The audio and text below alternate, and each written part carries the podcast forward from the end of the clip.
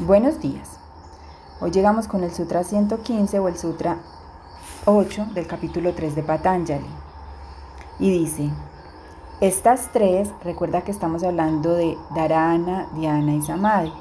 Estas tres son sinceramente las ramas externas de absorción cognitiva sin semillas, es decir, lo que se conoce como el Nirvija, Samadhi sin semilla.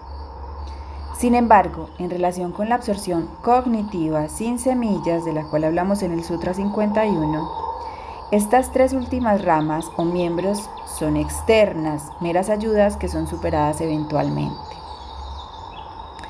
Así dijo Sri Aurobindo, cuando el ser interno, que es la fuente de la aspiración espiritual, llega a un primer plano y atrae la conciencia hacia sí mismo, comienzan a emerger natural y espontáneamente la paz, el éxtasis, la libertad, la expansión, la apertura a la luz y al conocimiento superior. La práctica que se nos recomienda el día de hoy es desarrolla la pureza de sentimientos, sea en simpatía, en amor, etc. Experimenta el verdadero sentimiento sin una segunda motivación. Date cuenta de cada sentimiento que venga. Estate consciente de cualquier motivación basada en el ego que pueda haber por debajo. Ayer nos, nos sugería Patanjali que estuviéramos atentos y alertas a nuestras acciones y la motivación por debajo de esas acciones. Y hoy nos dice, quiero que observes tus sentimientos cualquier sentimiento que sea, pero nos habla de sentimientos bien lindos, la simpatía, el amor, la ternura. Y nos dice que lo, lo experimentemos así, como es, ese verdadero sentimiento, sin una segunda motivación, simplemente que lo sintamos tal cual es, tal cual se presenta. Y luego buscar con conciencia cuál es la motivación o cuál es el detonante que generó ese sentimiento. Me parece muy especial este sutra porque hay muchas corrientes y muchas personas hoy que practican la meditación y es maravilloso, pero cuando yo escucho sus discursos y los veo, siento que la meditación fuera como el resultado o el fin de lo que estás buscando. Y la meditación, la concentración, la contemplación, el yoga, la devoción, eh, el dharma, las asanas, los niyamas, los llamas, todo son herramientas. Todos son herramientas. El fin verdadero de, es, de usar esas herramientas es conocerte verdaderamente como eres, es encontrar al vidente, es llegar al ser interno. Ese es el verdadero propósito. Recuerdo una amiga muy especial, practicante también de Kundalini Yoga y maestra de Kundalini Yoga, que decía muchos les decía a muchos de sus alumnos, yo, yo para poder calmarme, calmar este ego, vivir en paz, en sosiego, tengo que hacer yoga. Pero el que no lo tiene que hacer, maravilloso, qué bueno y lo ponía súper lindo porque lo ponía desde el punto de vista muy humilde y era como, no es esa postura de yo soy yogi, sino, fue madre, soy tan imperfecto que tengo que hacer yoga, que esa es la ramita o la herramienta de la que me cojo para poder tener algo de serenidad, de paz, de tranquilidad. Y realmente es eso, o sea, hacemos meditación para poder llegar a ese ser interno, a esa verdad de nosotros, pero no hacemos meditación por volvernos los super meditadores, por ser maestros de meditación, por empezar a, enseñar y a profetizar muchas cosas.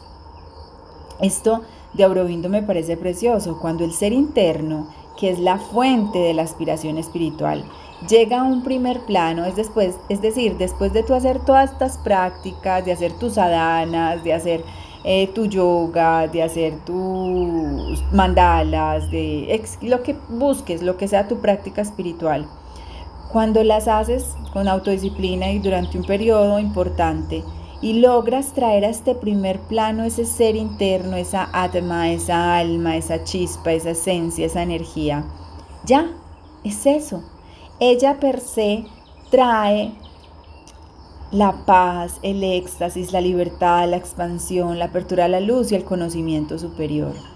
Ese es el propósito, es realmente que el ser interno, que el ser verdadero, que, que tu fuente, que tu Dios manifestado a través de ti, logre presentarse, logre verlos y logre tomar el, el timón de la vida que vives. Y es para eso que hacemos estas cosas. No es para otra cosa, ni para engrandecernos, ni para creernos más, ni mejores que nadie, ni para decir que somos los que tenemos la razón o la verdad absoluta, para nada. Lo hacemos para encontrar nuestra propia realización, nuestro propio ser. ¿Y cómo hacemos eso? Manteniéndonos despiertos, siempre despiertos, mirándonos, observándonos, observando al ego, observando las reacciones, observando lo que decimos, observamos lo que estamos pensando, observamos lo que estamos sintiendo, observamos lo que hacemos. Y cuando nos damos cuenta que hay una diferencia entre un observador y un hacedor, un pensador, un ser emotivo, un ser diciente, cuando vemos que hay algo que puede observar todo eso, ahí es cuando nos encontramos con la verdad la fuente y decimos, ok, yo no soy lo que pienso, yo no soy lo que hago, yo no soy lo que digo, yo no soy lo que siento, yo soy otra cosa, yo soy el que ve lo que se siente, yo soy el que ve lo que hace, yo soy el que ve lo que dice, yo soy el que ve lo que piensa, ese eres. Entonces vamos a revisar esas emociones y esos sentimientos el día de hoy. Y luego vamos a sentirlos muy bien en su total pureza y luego vamos a mirar cuál fue el detonante o la motivación que está debajo de ese sentir.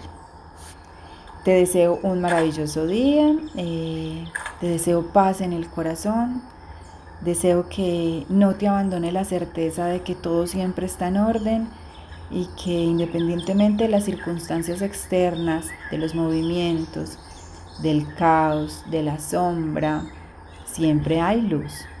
Y cuando la sombra se manifiesta más fuerte es porque ha sido iluminada con muchísima más luz. Entonces, en tiempos de mucho caos es porque hay tiempos de mucha claridad. Y esa claridad, esa luz, esa conciencia está iluminando esa, yo lo llamo esa basurita, ese mugrecito, esa suciedad que representa el caos, para poderlo ver, para poderlo limpiar y para poder organizar y traer nuevamente orden la vida. Si no vemos el mugre, si no vemos la suciedad, si no vemos el caos, es muy complejo entrar a organizarlo y crear ese orden y esa paz. Sé tú instrumento de paz, sé tú instrumento de amor. No te dejes contaminar, sé tú la luz que ilumina el desorden para poder ayudar a que quienes están viviendo en ese desorden puedan ordenar y puedan alcanzar la paz. Un abrazo muy grande. Mañana nos vemos con otro.